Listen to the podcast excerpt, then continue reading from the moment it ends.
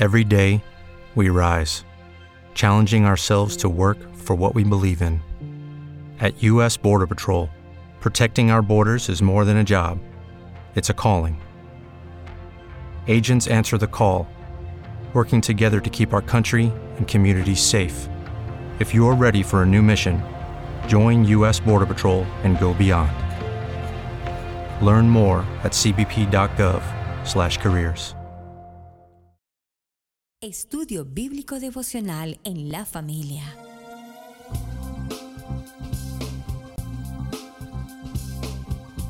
Para las familias, con los pastores Roberto, Billy y Camilo Alfaro. Desde Israel, Casa Integral, una herramienta que revolucionará tu estudio bíblico para Shad de la semana. Imagina poder abrir tu Biblia para estudiar un tema o un versículo y que los temas de la enseñanza despejen tus dudas y así abras tu corazón. Un panorama desde una perspectiva hebrea. Con solo un clic podemos conectarnos. Contáctanos en nuestras redes sociales. Israel Casa Integral. Acompáñanos en este recorrido de 365 días de enseñanza bíblica.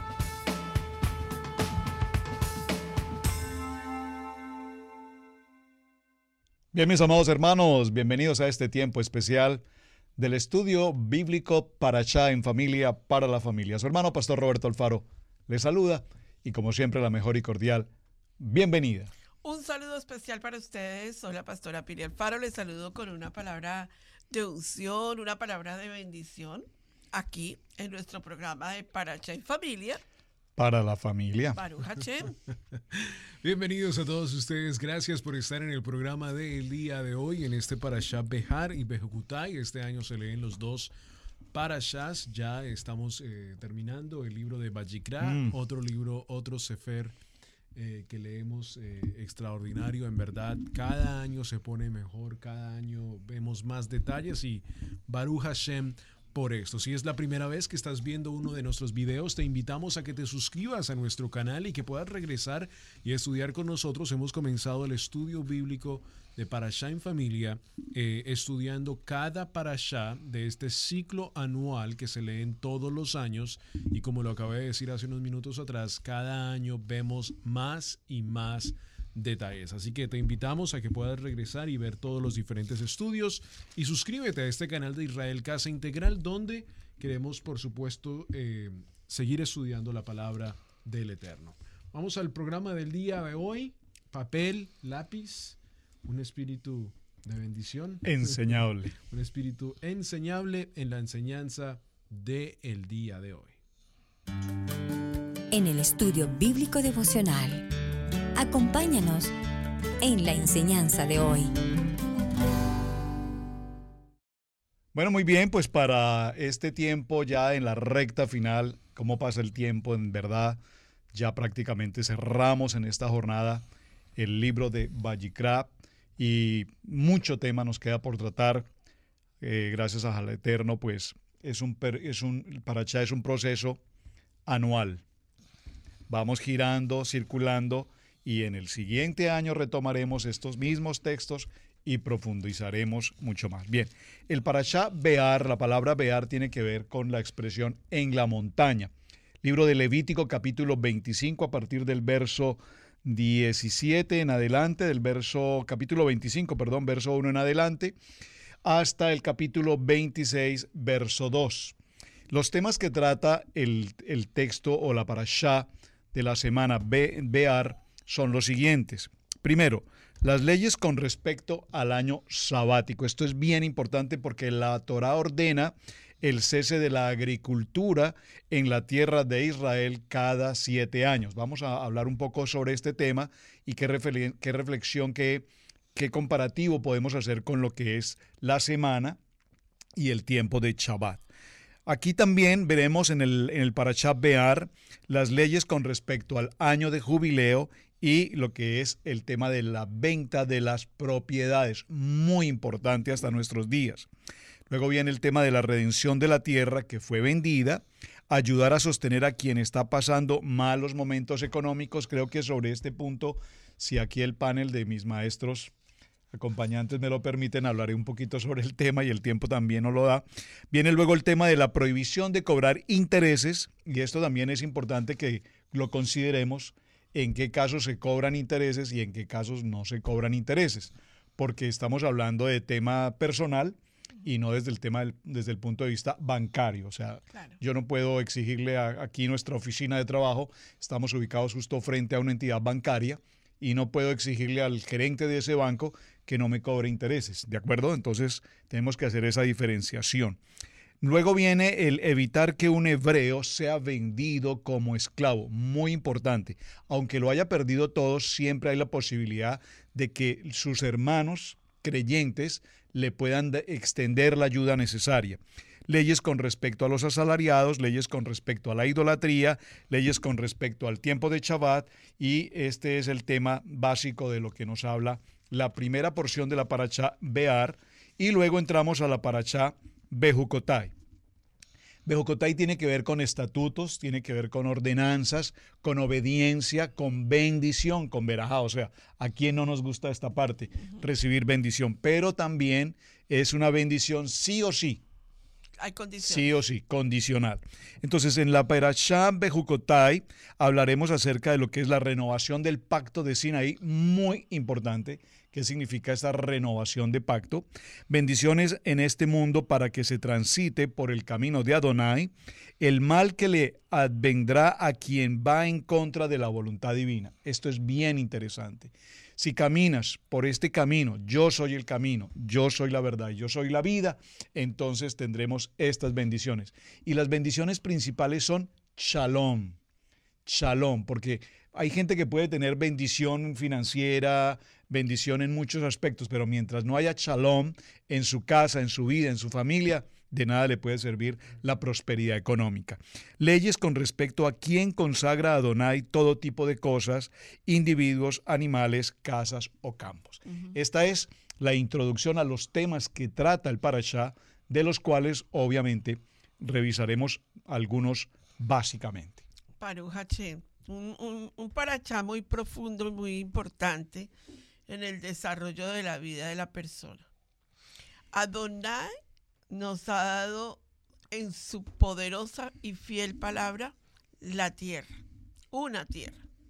No hay varias tierras, hay una sola tierra. Y este parachá, cuando nos está hablando de la ley, de lo que es la agricultura, nos está mostrando de la importancia que tiene el cuidar la tierra y el dejar que la tierra repose por falta de haberla dejado que reposara, hoy la tierra no nos está dando los nutrientes necesarios para subsistir. Y tenemos un gran problema en la salud del ser humano, porque se le ha olvidado nada más y nada menos que lo que el Eterno le ha dado a la tierra. Yo quiero que vayas un momentico conmigo al libro de Jeremías, capítulo 3, verso 17, para que entremos en el tema de entender por qué, la, por Adonai se toma el tiempo de explicarnos lo que son las leyes de la agricultura y qué es lo que él pretende explicarnos con las leyes de la agricultura. Vamos al libro de Jeremías, Pastor Roberto, capítulo 3, 17 y 18. En aquel tiempo llamarán a Jerusalén trono de Adonai, y todas las naciones vendrán a ella en el nombre de Adonai en Jerusalén. Ni andarás más tras las durezas de su malvado corazón. En aquellos tiempos irán de la casa de Judá a la casa de Israel, y vendrán juntamente de la tierra del norte a la tierra que hice heredar a vuestros padres. Es una profecía bíblica que tiene que ver con este parachá de Bejar, la tierra. Y sabes que cuando Adonai nos está diciendo que se llamará la tierra de Israel el trono de Adonai, es porque mientras que Israel tenga posición en la tierra y sepa sembrar, la tierra producirá todo lo que Israel necesita. Pero si a Israel se le olvida las leyes de la agricultura, Israel iba a sufrir grande escasez de alimentos. Y eso cuando Israel sufre, para Israel la escasez de alimentos, el mundo sufre alimentos. ¿No te has dado cuenta? Cuando alguien pretende atacar a Israel, el mundo entra en guerra, en llamas, ¿verdad, Camilo? Y cuando alguien pretende meterse en las áreas de, de Israel, el mundo entra en guerra. ¿Por qué? Porque en aquel tiempo llamarán a Jerusalén el trono de Adonai. Nada más y nada menos. Entonces, las leyes que Adonai nos ha dado eh, son muy poderosos para la tierra. Vamos a Apocalipsis otra vez 24. Vamos a entrar a lo que es entender el año Shemitah, el año sabático y el año de, de jubileo. Porque es que en ese contexto espiritual es que tenemos que ver lo que Adonai nos está hablando de Bear, sube al monte. Apocalipsis capítulo 20, verso 4, Pastor Roberto Gilgalut. Dice la palabra, libro de Apocalipsis capítulo 20, verso 4. Y vi tronos y se sentaron sobre ellos los que recibieron facultad de juzgar. Y vi las más y vi las almas de los decapitados por causa del testimonio de Yeshua y por la palabra de Adonai, que no habían adorado a la bestia ni a su imagen, y que no recibieron la marca en sus frentes ni en sus manos, y vivieron y reinaron con Adonai mil años. Lee el 5, por favor. Pero los otros muertos no volvieron a vivir hasta que se cumplieron mil años. Esta es la primera resurrección. ¿Y el 6? Bienaventurado y santo el que tiene parte en la primera resurrección. La segunda muerte no tiene potestad sobre estos, sino que serán sacerdotes de Dios y de Yeshua y reinarán con él mil años. Entonces aquí que nos damos cuenta que no solo lo- las leyes de agricultura rigen en la vida de la comida, sino que van a regir en todo el ámbito espiritual de la muerte y de la resurrección. Así como nosotros hemos entendido que la tierra hay que cultivarla, nuestro cuerpo, porque acuérdense que la tierra va a recibir nuestro cuerpo cuando muramos, ¿verdad? Pero la misma tierra va a tener el reposo, el Shabbat y lo que es el reinado milenial. Y esos temas se tienen que entender con este paracha. Así que para poderlo discernir, dos cosas te pido. Número uno, no te olvides de estudiar Hitgalut, Apocalipsis. Estamos haciendo un estudio de Apocalipsis, no con conspiraciones, ni con interpretaciones de miedo, ni... No, no, no. A la luz de la Torah. ¿Qué es lo que la Torah nos está mostrando? Y este tema del año del jubileo, del año de Shabbat, del año Shemitah, tienen una perspectiva de Hitgalut, de Apocalipsis, profunda en la resurrección de la vida eterna para aquellos que murieron en Yeshua. Así que yo te invito a que te suscribas allí en Israel Casa Integral. Le hagas un clic a la campanita de, en YouTube para que cuando lleguen otras, otras presentaciones ya tú las recibas inmediatamente en tu, en tu mensaje. Estás escuchando Estudio Bíblico en Familia. Bueno, y regresamos con el programa de el día de hoy, hablando acerca de eh, la tierra, la tierra de Israel en sí también, ¿no? La, cómo la tierra tiene que tomar un descanso. Adonai le dice al hombre que no solo él reposará, sino que también la tierra reposará. Claro. Eh, creo que algo que es bien interesante aquí es que en este momento, mientras estamos estudiando eh, estos parashas, también estamos contando a- al tiempo de Shavuot. Eh, y se cuentan, por supuesto, eh, los 49 días, el 50 día es Shavuot. Y aquí también vemos una conexión también grande con el tiempo de Shavuot, los 50 días en el verso 8 del, 20 del parashá de esta semana, Levítico 25. Y contarán siete semanas de años, siete veces, siete años, de modo que los días de las siete semanas de años vendrán a ser 49 años. Y el verso 11 nos dice, el año 50 os será jubileo. No sembraréis ni segaréis lo que naciere de suyo en la tierra, ni eh, sus viñedos. Aquí vemos esa conexión tan grande como el número 49, el número 50 y el número 7 juegan una parte tan importante porque Adonai también les está diciendo que está haciendo una conexión entre el año del jubileo, donde todo es eh, pagado, donde no hay deuda, eh, pero también está haciendo una conexión con el tiempo del monte Sinaí en el Pentecostés, que en ese que, que, lo que pasó en eso en ese monte, el monte Sinaí no fue ningún evento normal, sino que fue un evento de jubileo, fue un evento donde se entregó la Torá, donde se entregaron los mandamientos, los estatutos del Eterno y hubo jubileo. ¿Hubo qué? Una liberación, hubo el sello de la liberación. ¿Por qué podemos estudiar esto? Recordemos que el pueblo de Israel estaba bajo esclavitud en Egipto. En este para allá estudiamos la parte de esclavitud, cómo se podía tener esclavos y todas esas diferentes cosas o extranjeros, pudiéramos decirlo de una mejor porque no era esclavos en el sentido del maltrato que tuvo eh, el pueblo en, en, Egipto o como los esclavos afroamericanos. No, no estamos hablando de ese tipo de esclavo, sino que casi como un sirviente, una persona que sirve dentro de tu poder, que a la misma vez tiene que seguir bajo algunas leyes, no todas las leyes hebraicas, pero algunas leyes tiene que permanecer en casa como extranjero. Si ese extranjero quiere entrar bajo el convenio, lo puede hacer. Bueno, regresando a la parte de esclavitud, el pueblo de Israel es sacado de Egipto como esclavo eh, y es llevado al monte Sinaí por 49 días, llegando al 50 día donde se le entrega la Torá. En ese día es el día de liberación, no, no la libertad.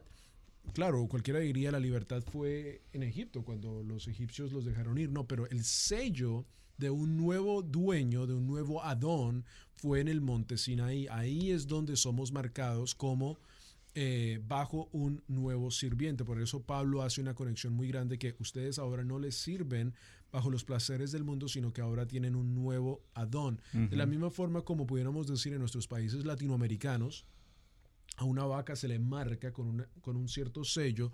Recordemos que eh, Pablo, el apóstol Shaul también dice, ustedes ahora son sellados bajo el Espíritu.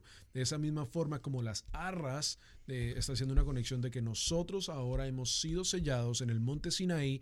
Nuestro año de jubileo literalmente ha llegado porque se nos ha entregado la ley, se nos ha entregado los estatutos y mandamientos de los cuales ahora nos vamos a comenzar a regir. Entonces, una vez más, por eso es tan importante el 49, el 50 y el 7, porque Adonai en Levítico capítulo 25, que literalmente Bejar significa en el monte, uh -huh. eh, nos está diciendo, el año de jubileo les llegó a ustedes en el monte Sinaí. Ustedes ahora no están bajo el poder del, del, del, enemigo, del diablo o de otro sirviente, lo que sea, sino que ahora ustedes son, son mis sirvientes. Por eso en algunos videos hemos hablado acerca de eso y decimos, qué hermoso es que ahora nosotros somos considerados sirvientes del reino y durante, debajo de ese reino tenemos que ser obedientes a él. En, el, en este parachá, considerando varios temas tan interesantes que trae, yo quisiera, como un pequeño paréntesis, detenerme en tres textos, para, como para cerrar un poquito el tema de Bear y, y avanzarnos a Bejocotay, que tiene una profundidad interesante.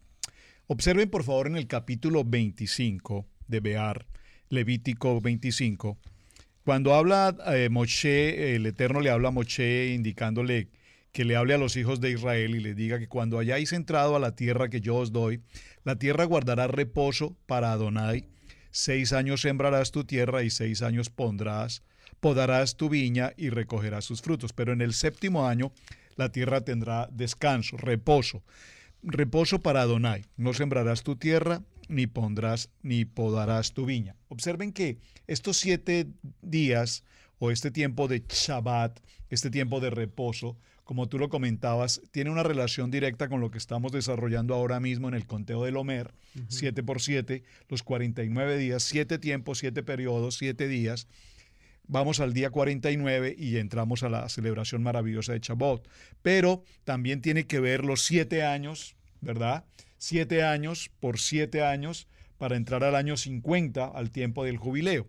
Ahora, por favor, deténgase un momento conmigo en el verso 25. Ayúdenme ustedes, mis amados hermanos, eh, para seguir el texto, capítulo 25, y quiero que veamos tres textos. El verso 25, el verso 35 y el verso 39. ¿Por qué los quiero resaltar?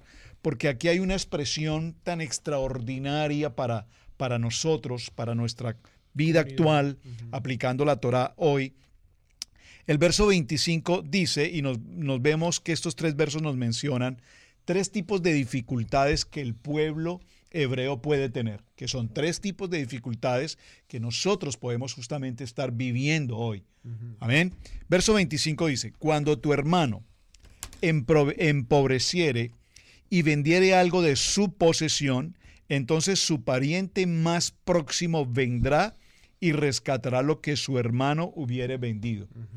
Por favor, esto es interesantísimo. Por favor, léalo en casa, escudriña este texto y pida al Eterno que le manifieste, que le revele lo, lo, hermoso de lo que estamos leyendo en este momento. El verso 35 nos habla por segunda vez de una dificultad. La primera parte dice que cuando una persona entra en crisis, estamos viviendo una época eh, como nunca en los Estados Unidos y en el mundo, donde creo que si no estoy mal la estadística, Camilo, 20 millones o más de personas desempleadas hoy. 33 ya. 33 millones de personas desempleadas en esta nación americana y en las demás naciones del mundo, pues igual. Ahora, ¿qué pasa cuando esta situación se sucede? Cuando el pueblo, 33 millones de personas desempleadas, seguramente vamos a empezar a ver situaciones en que la gente se ve forzada a vender, a vender cosas que, ha tenido, que ha logrado a lo largo de muchos años, pero considerando la economía se empiezan a vender cosas. Y dice que cuando la persona empiece a vender sus cosas, entonces empieza a tener una crisis en la parte económica y muy probablemente em, entre a una, a una, etapa de empobrecimiento. Entonces, ¿qué hace el prójimo? El próximo. Aquí no dice el, familiar, dice el próximo, el hermano, el, en la fe dice, va a prestarle apoyo. Vean la segunda ocasión, verso 35. Y cuando tu hermano empobreciere y se acogiere a ti, tú, lo, ampararás, como forastero y extranjero, vivirá contigo. Es decir, que si lo primero que hizo el ejemplo que quiero presentar, si la persona vendió su casa y obtuvo el dinero, pero en el caso de que obtuvo el dinero y también perdió el dinero, ya no tiene casa y ahora no tiene dinero. Entonces, dice, la, dice el verso 35, nosotros debemos qué? Acogerlo. Acogerlo y recibirlo como forastero y extranjero y vivirá contigo. Y el verso 39 dice, y cuando tu hermano empobreciere estando contigo y se vendiere a ti, no le hará servir como esclavo. Es decir, si lo que vendió fue su propiedad, ya vendió la propiedad, que era lo que tenía, su, tesoro, digamos su capital mejor. Ahora, en segundo lugar, primero perdió su casa, entre comillas. Segundo, perdió ahora el dinero de la venta de su casa. Digo perdió en el sentido en que lo consumió. Ya no tiene la casa, ya no tiene el dinero y ahora no tiene ni casa ni dinero, entonces decide venderse a sí mismo y, decide venderse a sí mismo en calidad de qué? De un siervo, como de un esclavo. Y aquí hay algo muy interesante y tú lo estabas mencionando. Ese, ese tipo de esclavitud no es la esclavitud que conocemos, es una esclavitud en la que este siervo se recibe bajo una condición de servicio, pero con ciertos privilegios, con ciertos derechos, pero más que privilegios y derechos, se recibe como un hermano en la fe, como un creyente. Por lo tanto, merece el respeto, la honra, el trato adecuado. Entonces, es interesante ver que cuando viene el tiempo de jubileo, jubileo representa, tú lo decías, redención, representa recuperación y, acoger al hermano recibirlo, apoyarlo, bendecirlo. Entonces esto nos habla de lo que significa el tiempo de los 49 años y entrar a un tiempo de reposo, entrar a un tiempo de Shabbat, darle fuerzas, apoyarlo, sustentarlo, dirigirlo. Eh, ¿Por qué? Porque la economía que estamos viviendo hoy, y si ustedes escuchan las noticias como lo escuchamos permanentemente, notarán algo. De toda esta pandemia y este tema del virus, nos hemos, hemos oído lo siguiente. Ha sido como un tiempo de reposo para la tierra. el aire está más limpio, los ríos están más descontaminados, las playas están más limpias, el oxígeno se ha limpiado. Pareciera ser que la Tierra está pasando también por un tiempo de reposo en medio de toda esta circunstancia. Definitivamente que sí. Yo creo que sí. Yo creo que la Tierra sí está pasando por un tiempo de renovación, pero también está pasando por un tiempo muy profundo espiritualmente en todas las áreas. Déjenme compartirle algo que, que cuando el pastor leyó el verso 25 me recordé del estudio que estoy haciendo en, en Chabat para el módulo 8 de Ruth. Cuando tu hermano empobreciere y vendiere algo de su posesión, entonces su pariente más próximo vendrá y rescatará lo que su hermano hubiere vendido. Mm. Fuimos vendidos como esclavos en el mundo por nuestro pecado. ¿Qué significa la palabra redimir? Que es la que está haciendo aquí un énfasis total. Redimir es rescatar. Redimir es liberar. Redimir es comprar de nuevo, ¿verdad? Quiero leer varias... Tabar, sí.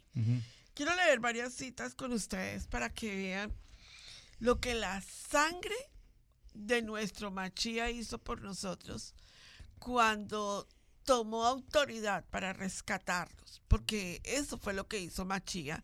Él es el pariente redentor. Recuerden que vos en el libro de Ruth es nuestro pariente redentor. Y en las tres características vos cumple el papel de ser el pariente redentor, porque está haciendo una simbología de Yeshua. Quiero que lean, por favor, primera de, de- eh, digo, Efesios 1.7, Pastor Roberto. Veamos por qué este parachá tiene tanta relación con nuestro amado Yeshua en el rescate por nuestras vidas. Libro de los Efesios en el capítulo 1, verso 7 dice, en quien tenemos redención por su sangre, el perdón de pecados según las riquezas de su gracia. Luego tenemos una palabra poderosa que Adonai nos dio en el capítulo de Primera de a Corintios capítulo 6, verso 20. Adonai nos coloca a nosotros la sangre de la redención como el rescate por nuestras vidas.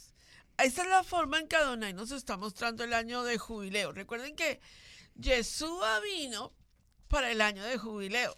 Cuando Yeshua abre las escrituras en el capítulo de Marcos 4 y dice, hoy se ha cumplido esas escrituras frente a usted, le está diciendo, pues estamos en el año de jubileo y vengo a rescatarlos. ¿Verdad?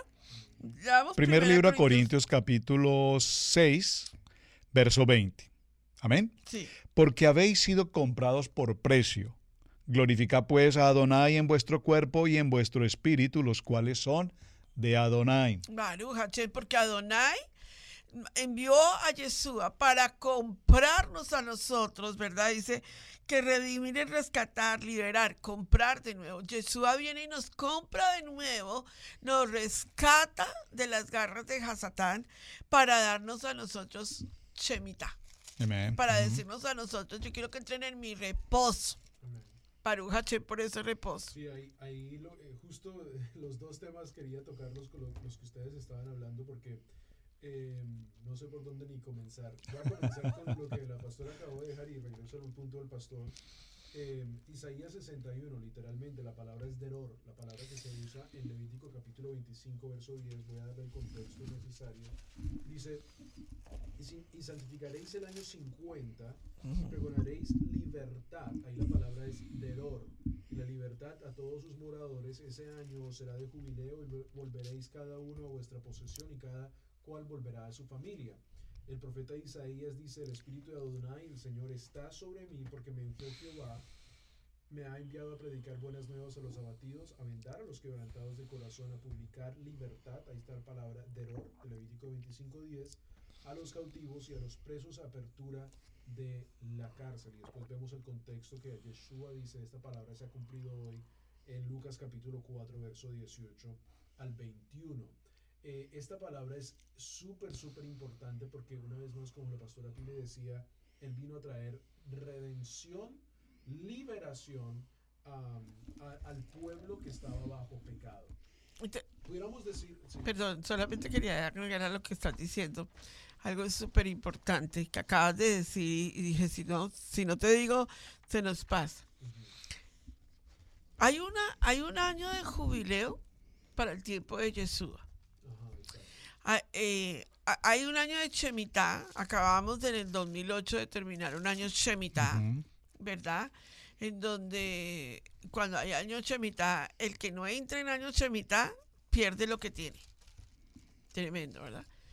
Pero va a haber un año de jubileo en el milenio que es la llegada de Yeshua, Sí, así es. en donde ese año de jubileo que Adonai nos va a marcar, vendrá otra vez a rescate por Ahí- nuestras ahí vidas. pudiéramos decirlo, para ser más claros, el año de salvación. Sí, eh, la salvación adquirida.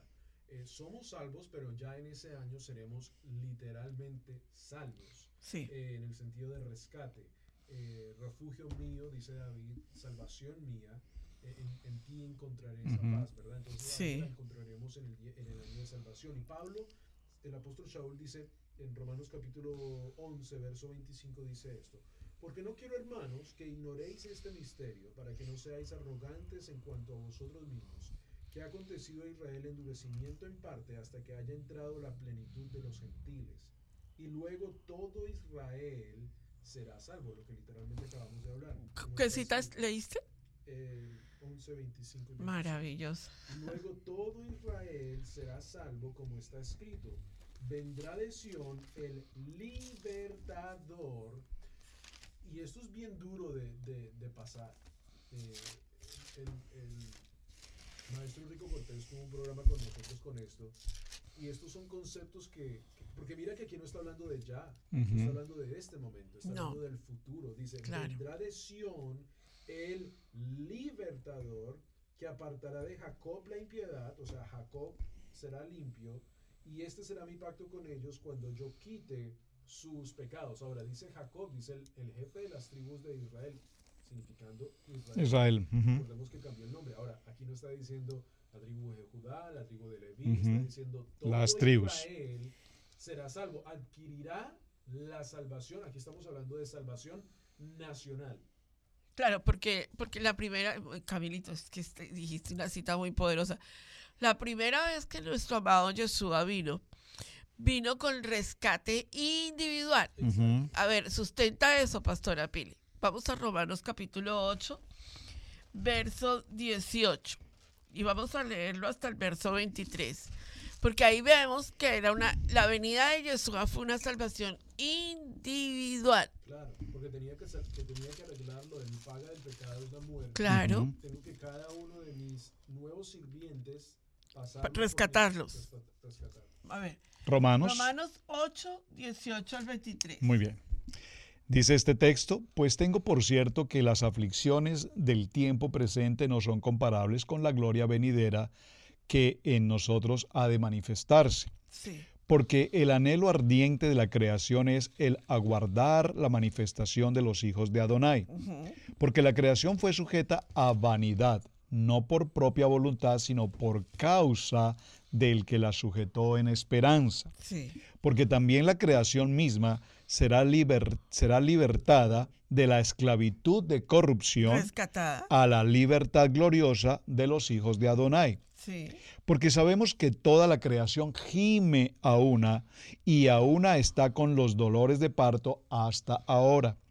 Y no solo ella, sino que también nosotros mismos que tenemos las primicias del Ruach HaKodesh, nosotros también gemimos dentro de nosotros mismos, esperando la adopción, la redención de nuestro cuerpo.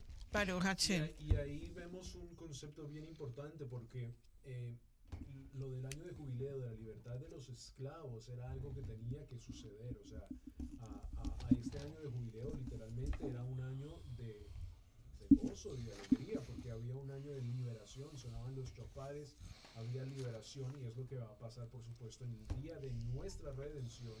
Ya hemos sido dotados, ahora seremos Restituidos. restituidos Ujú. en el reino de Adonai. El libro de Jeremías nos habla un poco acerca de eso, porque ahí es cuando Jeremías en el capítulo 34, verso 17, eh, le está diciendo al pueblo, ustedes son malos en su, en, en su parecer, porque no están eh, actuando en el año de jubileo. Ahí lo vemos una vez más, Jeremías 34, 17. Ese fue el punto de la pastora. Regreso al punto del pastor un momento que estaba diciendo de ayudar al prójimo, porque aquí eh, el libro del Levítico capítulo 25 nos está enseñando también algo, un concepto muy importante para nuestra comunidad como Israel Casa Integral o a las diferentes comunidades a Correcto.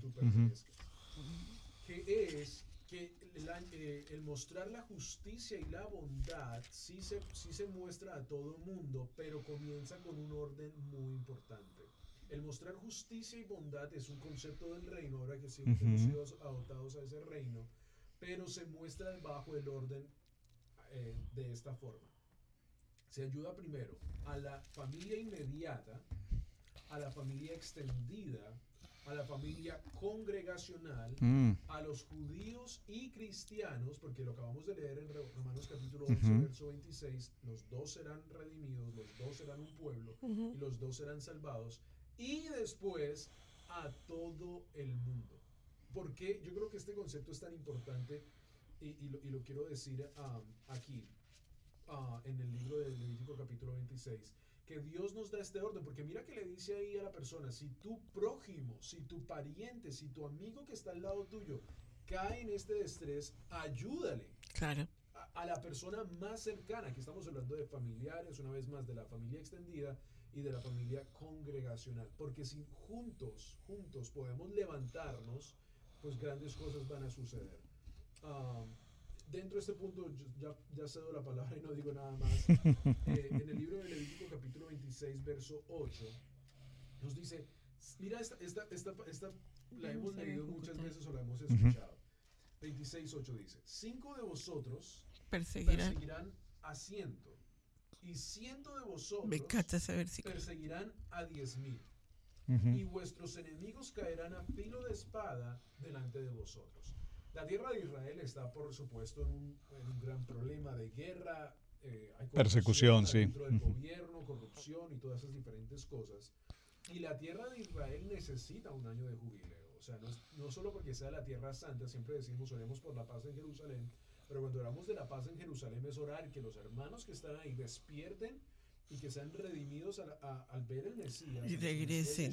Y que para, para que esto suceda, si, si, si, esto sucediera en ese momento, wow, sería un Israel bien potente y redimido. Ah, porque ahí lo vemos en Romanos capítulo 11, verso 26. Pero mira el ratio, la ración, no sé cómo se dice en español. El ratio es 1 a 1, 1 a 2. La relación. La porción. ¿La porción? No sé, no sé si está bien traducida esa palabra ahí. Pero dice, cinco de vosotros perseguirán a ciento. O sea, cinco al porcentaje. Ah, porcentaje, Camilito. No, pero hay otra palabra. La relación, sí. Eh, cinco de, vosotros perseguirán a ciento. Y ciento de vosotros perseguirán a diez mil. Lo cual significa que si hubieran más hombres y mujeres redimidos, más grandes Más podríamos rescatar. Porque ahí nos dice cinco a cien, pero cien a mil. cuando hay más redimidos, cuando hay más, una vez más, en la ayuda de ayudar al prójimo, si estamos más fuertes como comunidad congregacional y cuando hay más, entonces se van a poder ayudar más. Lo mismo pasó con Jonathan, que con un pequeño ejército, pero hombres y fuertes redimidos, pudieron vencer a los, a los filisteos. Claro que, claro. que esto es muy interesante porque yo recuerdo, estaba aquí pensando mientras ustedes compartían esto, Pastora Pili, hermano Camilito, ustedes recordarán que hace unos un año, dos años, algún tiempo, eh, prediqué en una congregación sobre el tema de redimidos. ¿Recuerdan? No. ¿No recuerdan? Sí. prediqué sobre un tema de redimidos en, una, en un Shabbat, sí. Y para un Shabbat fue oh, perfecto. Y yo recuerdo que cuando hice aquella predicación al cerrar la jornada, la mayoría de los que asistieron terminaron no muy contentos. No muy contentos y como que decían, ¿y este pastor de qué está predicando? Porque es que la palabra redimidos es una palabra muy mal comprendida, muy mal aplicada. Nosotros creemos que redimidos es porque ya somos redimidos. Pero redimidos tiene que ir mucho más allá en el sentido de qué. Redimidos tiene que ir a un sentido en el que venimos hablando en estos parachá de Levítico sobre santidad, venimos hablando sobre pureza e impureza, venimos hablando de todos estos aspectos, lo que significa que mientras no cumplamos con todos estos requerimientos de estar en pureza, de estar en santidad, de estar en, permanencia, en responsabilidad, pues no puede haber redención. Observen, no es que simplemente yo recibo y ya, porque esa gracia que, que hemos entendido la gracia como licencia para pecar, no nos lleva a la condición de ser redimidos. Es Entonces, que- observen, es, obse- perdóname, porque entramos ya con lo que Camilo está mencionando, entramos a Bejucotay. Y permítame, porque Camilo se fue inmediatamente al verso 8, y yo quiero leer la primera porción para entender la contrariedad que hay aquí. Aquí hay una contrariedad en la lectura impresionante. Permítame, antes del corte, hacemos la lectura y vamos al corte. Dice, capítulo 26 de Levítico. 26. 26, capítulo 26 de Levítico. Dice, no haréis para vosotros ídolos ni escultura, ni os levantaréis estatua, ni pondréis en vuestra tierra piedra pintada para inclinaros a ella, porque yo soy Adonai vuestro Elohim. Guardad mis días de reposo, por favor, guardad mis días de reposo. No es un favor ni una caridad que tú haces, es una ordenanza. Para ser un redimido debemos entrar a Shabbat. Antes que cualquier otro compromiso, debemos entrar a Shabbat. Entonces dice, y tened reverencia en mi santuario, yo Adonai. Verso 3, atención aquí. Si anduvieres en mis decretos, Bejucotai, y guardares mis mandamientos y los pusieres por obra, observen, aquí está Bejucotai, yo daré vuestra lluvia en su tiempo. Por favor, subráyelo y marque. Uno, daré vuestra lluvia en su tiempo. Dos, y la tierra rendirá sus productos. Tres, el árbol del campo dará su fruto. Maravilloso, amén. Cinco, verso 5, vuestra trilla alcanzará la- a la, a la vendamia, vendimia, Vendimia. y la vendimia alcanzará a la cementera, y comeréis vuestro pan hasta saciaros, y habitaréis seguros en vuestra tierra. ¡Wow! Esto es maravilloso. Esto es lo que anhelamos tener. Hasta ahí estoy en la lectura. Vamos primero con la lectura y ahorita entramos, hermana Pili. Ahora, observen el verso 6. Yo daré paz, shalom, en la tierra y dormiréis, y no habrá quien os espante. Y haré quitar de vuestra tierra las malas bestias, y la espada no pasará por vuestro país. Amén. Verso 7.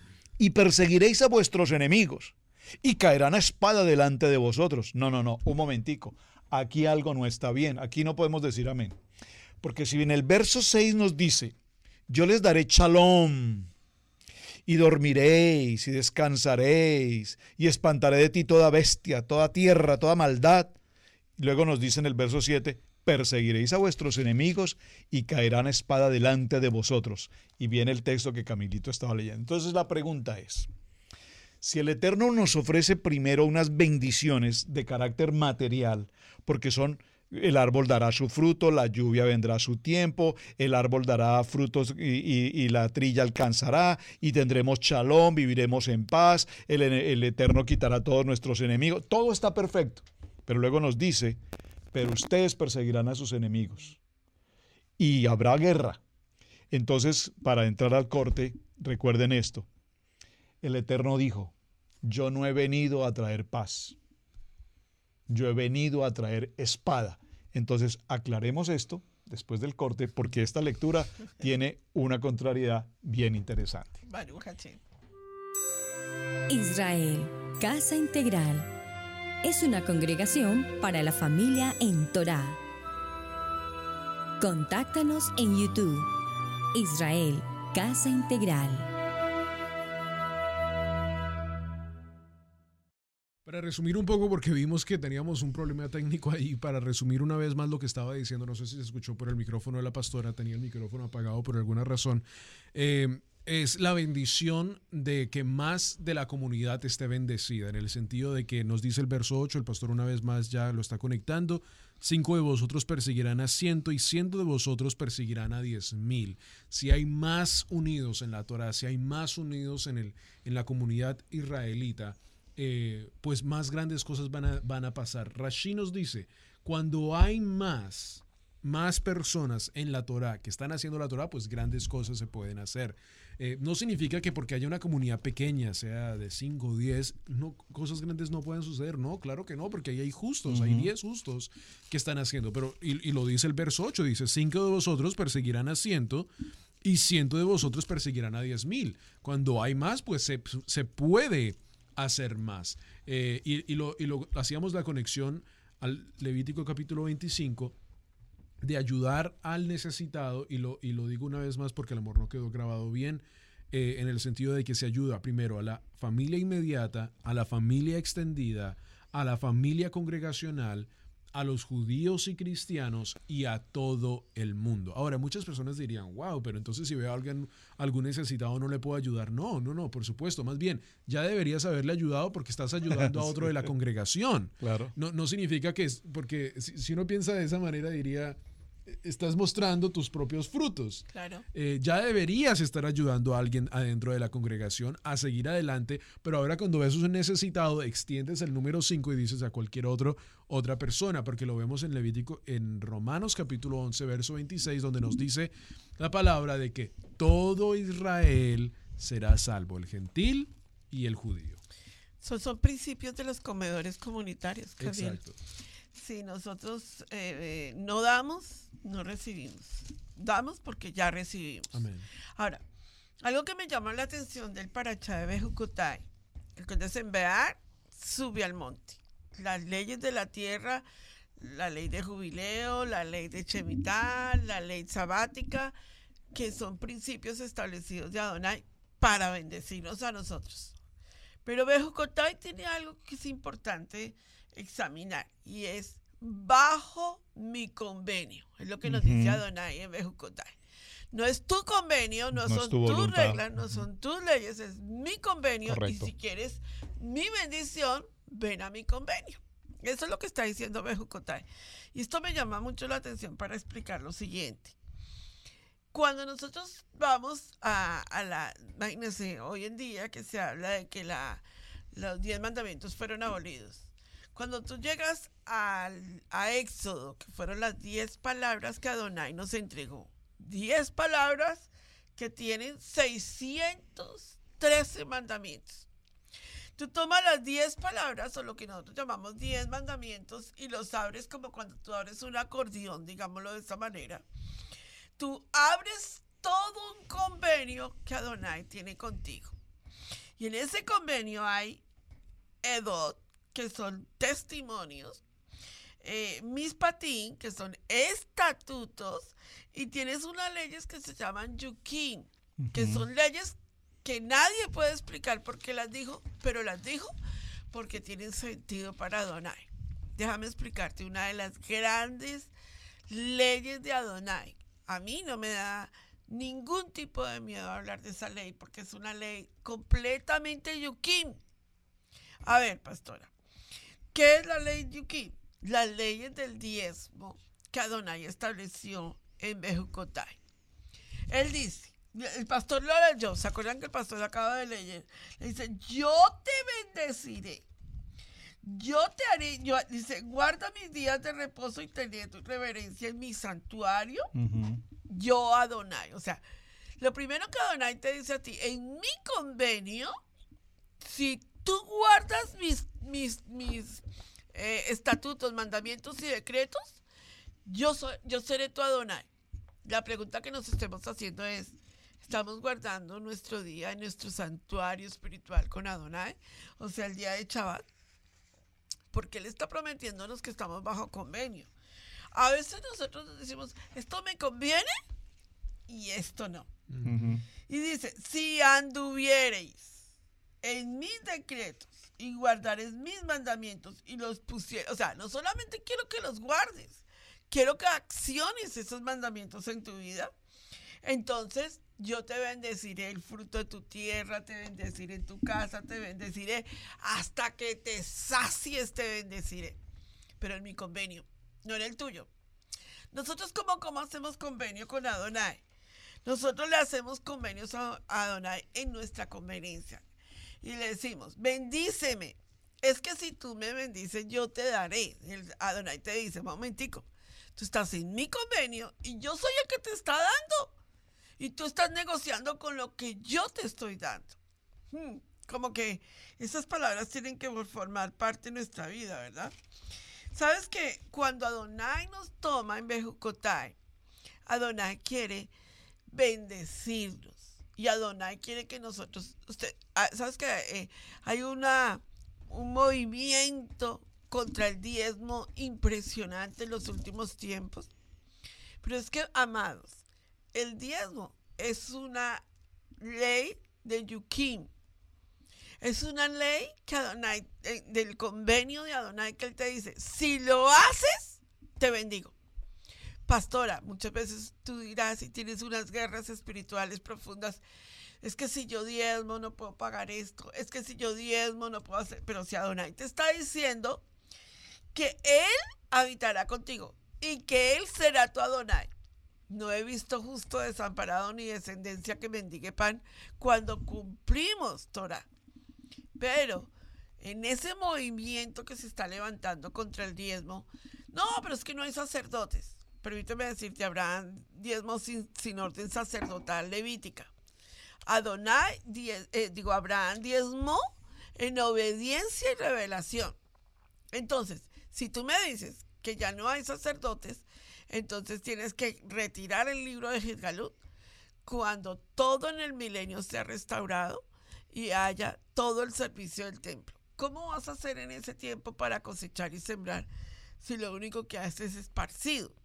Entonces, llegamos a una tremenda eh, polémica aquí dentro, de los, dentro del grupo.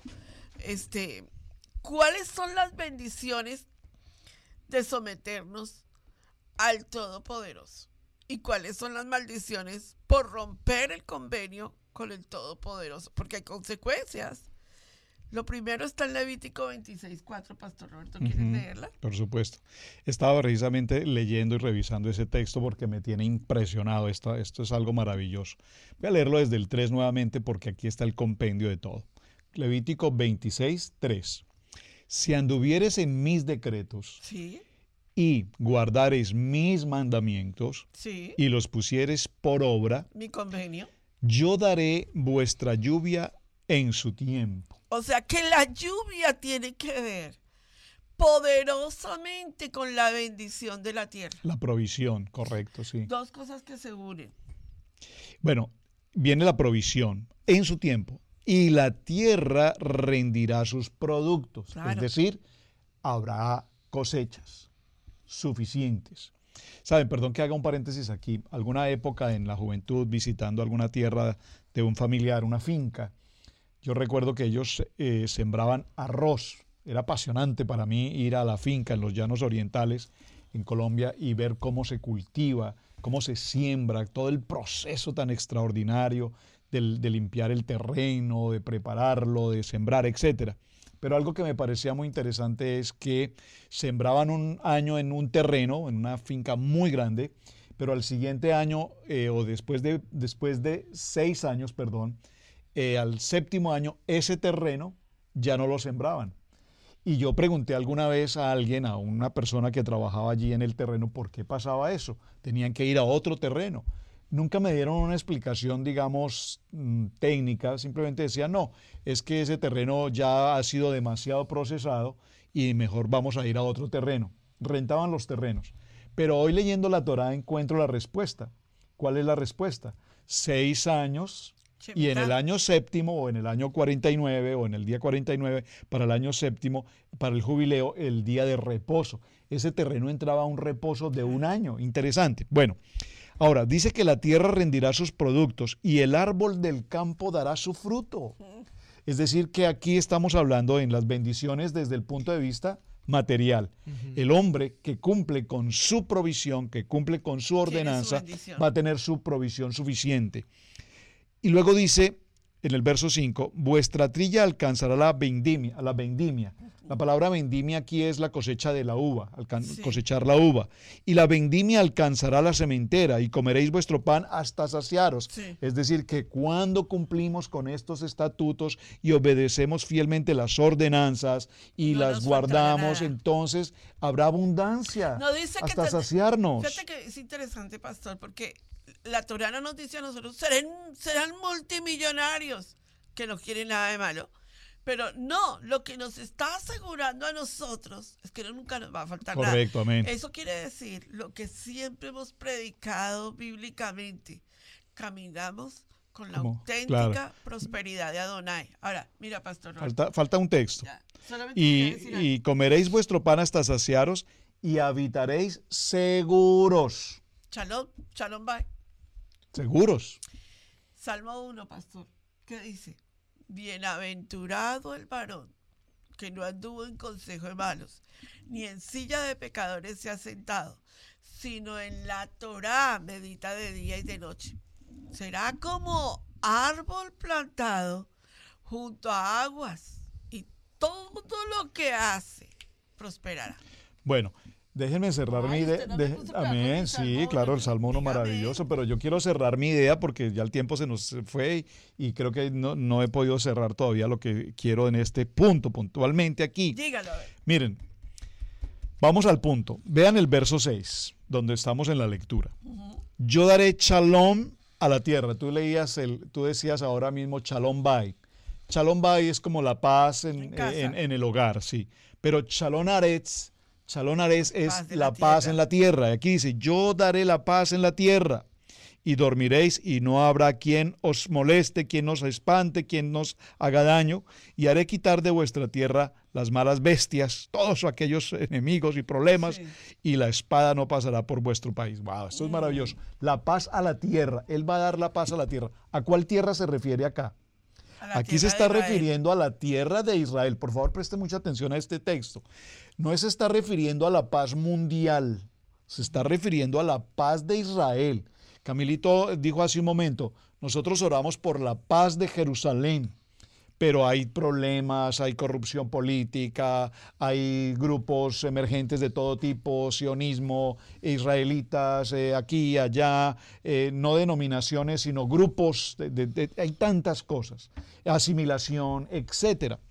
Entonces, eh, leíamos un artículo, Pastora Pili, solo lo menciono comillas, el pueblo ortodoxo está enfrentándose a una situación en el que su gente se está saliendo de la condición de ser ortodoxos a, no, no a una religión, sino a ser, a ser asimilados. ¿Qué es lo que pasa en Nueva York? El pueblo judío en Nueva York se asimiló, Sí. perdieron el fundamento, tratan de hacer algunas cosas, pero una gran mayoría del pueblo de Israel, el pueblo de judío, se asimiló. Y cuando esto pasa, este pueblo está entrando, ya no sabe qué son, o somos o no somos, y están entrando a una condición de, de suicidio tremendamente alto. Déjeme tomar mi minuto para cerrar. Entonces, Mateo 10:34 es un texto que nos va a dar una respuesta a lo que estamos hablando aquí. Ya, Camilito, estamos sobre el tiempo, ¿verdad? Deme, por favor, dos minutos. Voy a hacer lo más rápido posible para cerrar este texto. ¿Lo tienen eh, ahí a la mano? Mateo capítulo 10, verso 34. A ver, gracias por colaborarme con la lectura, hermanos. Ustedes son muy gentiles. Mateo 10, 34. Gracias. Dice, no penséis que he venido a traer la paz a la tierra. No he venido a traer paz, sino espada. sino espada, porque he venido para poner en disensión al hombre contra su padre, a la hija contra su madre y a la nuera contra su suegra. Bueno, eso sí es normal. Y los enemigos del hombre serán los de su casa. Pero atención, atención. Es interesante porque el libro de Isaías nos habla diciendo príncipe de paz. Y nosotros entendemos paz como ese chalón, ¿verdad? Pero eh, aquí el Eterno nos dice, en Levítico 26, cerrando el Parachá y cerrando el libro de Levítico, yo les voy a dar toda esta bendición si siguen en, mis ma- en mi meta, en mis, en mis estatutos. Pero no tendrán la paz si se salen de ahí. Amén. No tendrán paz porque yo no he venido a traer paz. Dice Hebreos capítulo 4, verso 12, que es un texto que me gusta tanto, dice, porque la palabra tiene poder. Y como tú decías ahora, si, si somos un grupo y tenemos poder en la palabra, podemos crecer y podemos hacer muchas cosas, pero no necesitamos ser 50, no necesitamos ser 2000, o, o lo que pasaba en las iglesias cristianas, que las iglesias cristianas se miden es por el crecimiento, por los números. Que en aquella iglesia se reúnen 10 mil, wow, es que hay una unción. No, no es que haya una unción, es que seguramente el parqueadero es muy cómodo, es que seguramente las pantallas gigantes son atractivas, es que seguramente les predican un evangelio simple, sencillo, donde puedes pecar y hacer lo que te parece con tu vida, nadie te toca. Entonces a la gente le, busca, le gustan ciertas comodidades. Pero ¿qué nos dice el libro de Mateo también? Camilo, lo que tú decías hace un momento. Ah, donde hay dos o tres reunidos en su nombre, ahí estoy yo. Entonces, yo no he venido a traer paz, he venido a traer espada. Y atención porque un filósofo humanista, que no quiero mencionar el nombre porque no es un nombre kadosh para ponerlo aquí en la mesa, dijo, no existe un camino a la paz, sino que la paz es el camino. Eso suena filosóficamente maravilloso. Pero, no es Pero a ese filósofo humanista, muy moderno por demás, se le olvidó que en el libro de Juan, capítulo 14, verso 6, dice, yo soy el camino. Es decir, yo soy Shalom. Bye, yo soy Shalom. Aretz, yo soy Shalom. Yo soy la paz. Es decir, yo soy el camino. Amén. Pude cerrar mi idea, Dios gracias. del camino. Terminemos diciéndoles que Bejucotay termina con una poderosa bendición a nuestras vidas, amados hermanos. Yo los invito a ustedes a, a ahondar en el Parachá. Ujú. En una hora nosotros no podemos hacer el resumen de Por una favor. cantidad de aspectos espirituales que tiene el Parachá. Pero yo sí creo que una de las cosas, porque ya terminamos con este Parachá, ya terminamos eh, Bejucotá y Bejoar, terminamos el Parachá de Vallicra. El libro, Tan el libro, el impresionante, libro. ¿verdad? Pero yo quiero dejarlos con una, un entremés y un llamado a estudiar los módulos de estudio bíblico maná. Yo quiero dejarlos un desafío espiritual. De hecho, la segunda semestre de este año, si Adonai no lo permite, yo creo que vamos a retomar diariamente el enseñar en devocional Gracias, sí, lo han El solicitado Parachá. y vamos a hacerlo. el parachá, porque creo que nosotros no le hemos sacado la vitamina que tiene el parachá. Solamente como que lo escarbamos y le miramos y decimos, uy, qué bonita la palabra, pero hay que, hay que escarbar porque ese tiene un nutriente espiritual a nuestras vidas. Y si Adonai se tomó el tiempo de dejárnoslo de esa manera, es porque Adonai quiere que nosotros nos alimentemos poderosamente. Para Chava Yikra termina con una. Cada vez que terminamos un Sefer de Torah decimos Chayak, Chayak, Chasak, Benit Benichalei. Chasei.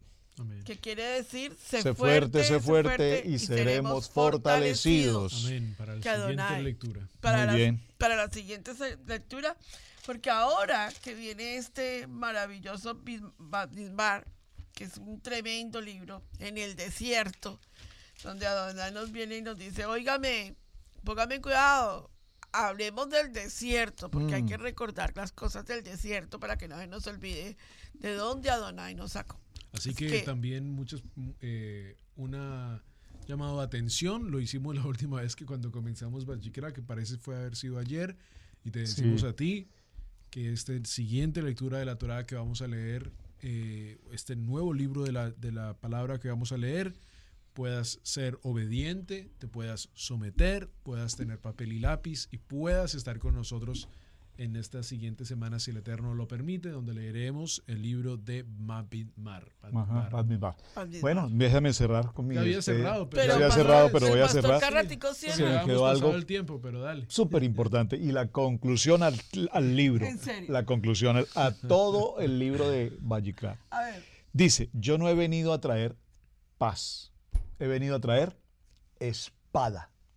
Y en Efesios, en Filipenses, perdón, en el capítulo 6, que es tan famoso el verso 10, toda la armadura de Dios, en el verso 17 dice, y tomad el yelmo de la salvación y la espada, y la espada del Espíritu, Amén. que es la palabra de Adonai. Yo no he venido a traer paz, he venido a traer la palabra de Adonai para que esa palabra se predique a tiempo y fuera de tiempo. Amén. Amén, amén. Shabbat Shalom para bueno, sus Shabbat vidas. Shalom, Shabbat amigos, Shalom. familia, bendiciones para todos ustedes. Será hasta la próxima vez, donde estaremos en otro programa de Parasha en Familia y ya la próxima vez en un nuevo Sefer de la Torah. Baruch Hashem. Muchas gracias.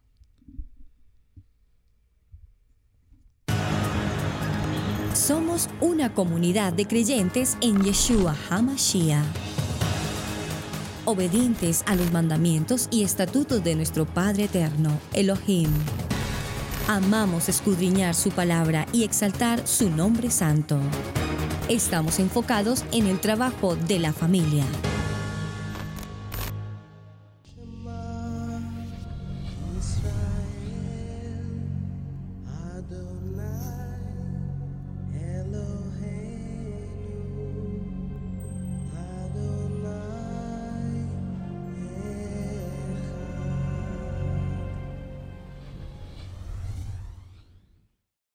Judy was boring. Hello. Then Judy discovered ChumbaCasino.com. It's my little escape. Now Judy's the life of the party. Oh, baby, Mama's bringing home the bacon. Whoa, take it easy, Judy. The Chumba life is for everybody. So go to ChumbaCasino.com and play over 100 casino style games. Join today and play for free for your chance to redeem some serious prizes.